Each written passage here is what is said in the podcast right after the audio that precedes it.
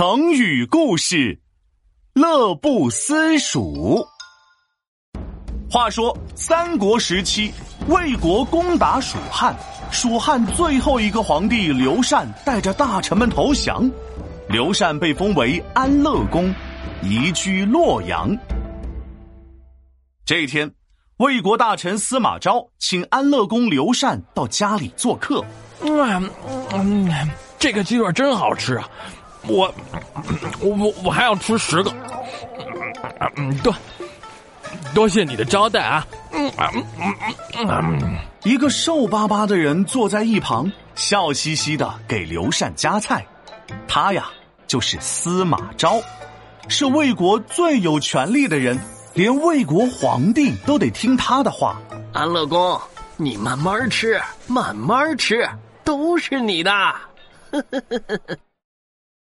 司马昭看着大吃大喝的刘禅，眼睛滴溜滴溜的转起来，心里打起了主意。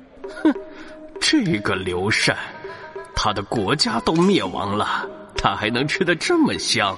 现在魏国掌权的人是我，我得试探试探他，看看他会不会威胁到我。安乐公，今天您是我的贵客。我要拿出最好的酒招待你，来人，上酒！司马昭拍了拍手，仆人们噔噔噔抱着酒来了。一揭开盖子，酒香扑面而来，刘禅早就馋得口水直流了。好香好香，快给我尝尝！刘禅抱起酒，咕咚咕咚咕咚的，一下就把三大坛酒喝了个精光。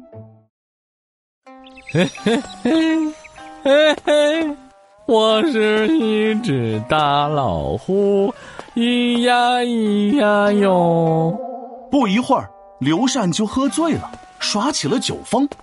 他的老臣们看到刘禅这个样子，都感觉很丢脸，恨不得在地上找个洞钻进去。司马昭暗暗偷笑，哼，刘禅这个草包，只知道喝酒享乐。我要看看他还能出什么丑。司马昭又拍了拍手，一群舞女上来表演歌舞，音乐声一起，蜀汉的老臣们就都哭了起来。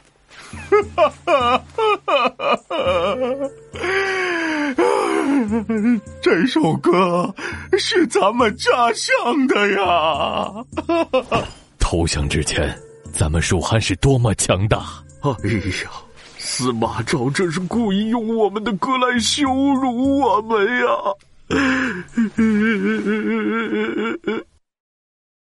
老臣们一边叹气一边抹泪，一旁的刘禅却乐呵呵的跳起舞来。他把碗顶在头上，举着筷子，跟着音乐节奏敲着头上的碗，还光着脚扭起屁股。哎呀，哎呀，跳呀，快活呀！啊哈哈哈哈哈哈哈！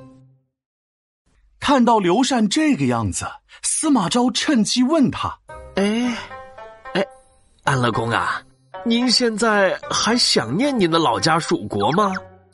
刘禅摸着自己圆滚滚的肚子。不耐烦的摆摆手，哎呦，我在这里好吃好喝好玩，开心快乐赛神仙，干嘛还要想老家呀？我想在你这里一直住下去，吃烤羊肉、烧猪蹄、大螃蟹。好好好，哈哈哈哈哈！司马昭这一下完全放下了戒心，因为他知道有刘禅这样只知道享乐的皇帝，蜀汉。就再也不能复兴了。乐不思蜀，说的是刘禅安于享乐，一点也不思念蜀国，比喻在新环境中得到乐趣，不再想回到原来环境中去。